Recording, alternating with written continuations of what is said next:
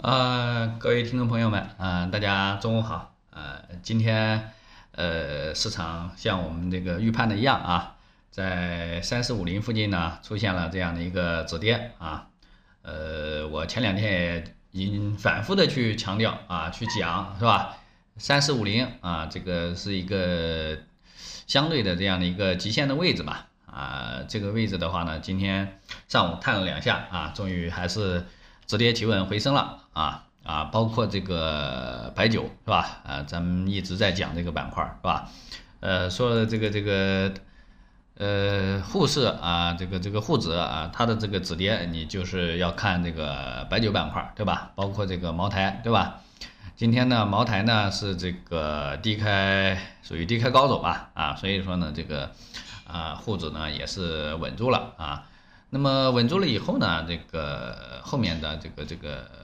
还是维持一个区间震荡啊啊，至少这个这个位置的话呢，我们可以呃继续向上看三六零啊三千六啊呃这个这个这个位置啊，这个我们还是看这个呃三四五零到三六五零这个区间内这样的一个震荡吧啊，反正就是到三千六附近的话就开始。啊，逐步兑现啊。那么，如果今天有这个在三四五呃三四五零附近抄底的朋友啊，那今天应该是啊有肉吃了。呃，那么现在两市的话呢是这个涨跌比是呃两千七比一千三啊，呃这个红盘率还是比较不错的。那么下午的话呢，我们觉得这个还是围绕着这个两会政策驱动着的一些题材吧。呃，这个反正呃，目前的话呢，那个指数的话呢，不需要太多担心，唯一需要这个注意的点呢，就是控制这个上的这样的一个仓位啊。今天下午应该仍然是一个可以出手的这样的一个机会啊，因为这个市场上午呃，像这个有色，包括资源类这个顺周期的呢，有开始有一些这个。呃，分化了啊，这个从昨天开始的啊，呃，但是个别的像这个依托，呃，这个这个包钢啊，啊，朝阳物业啊，对吧？呃，这个都是还算是维持的一一定的强势吧，啊，但是其他呃后排的这个已经是呃有一些这个兑现的预期了啊，所以说呢不要追了，呃，那么下午的话呢，包括这个一些我们之前说的这个妖股啊，像这个什么仁东啊、仁东控股啊。呃，还有这个另外一个代表的，跟它走的相，呃，技术图形相似的啊，这个金明制药，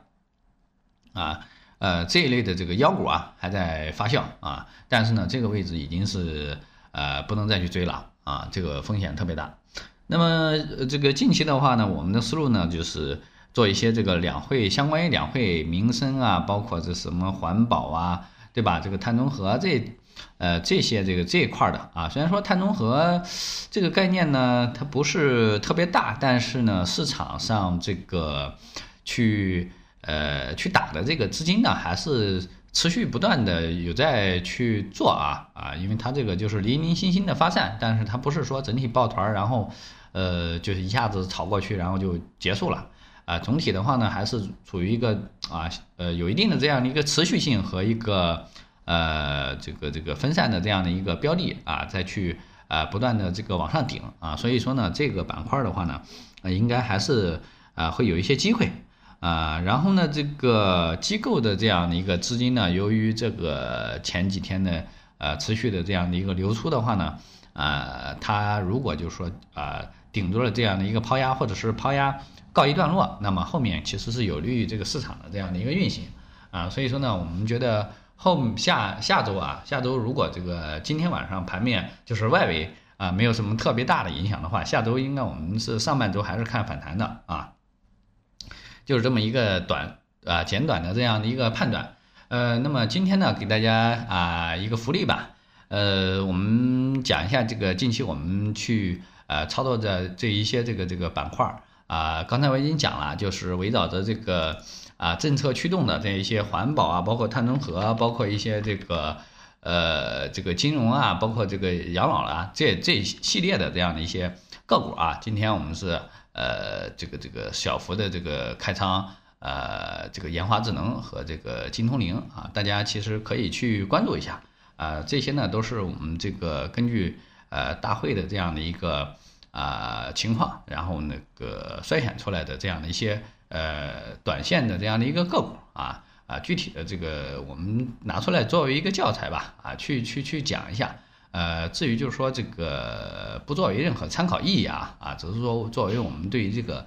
呃目前短线市场的这样的一个题材的这样的一个发酵的这样的一个案例啊，好吧？呃，那么后面的话就几乎就没有什么，我们尽量做的简短一些，呃，让大家好明确这个市场的这样的一个啊动向。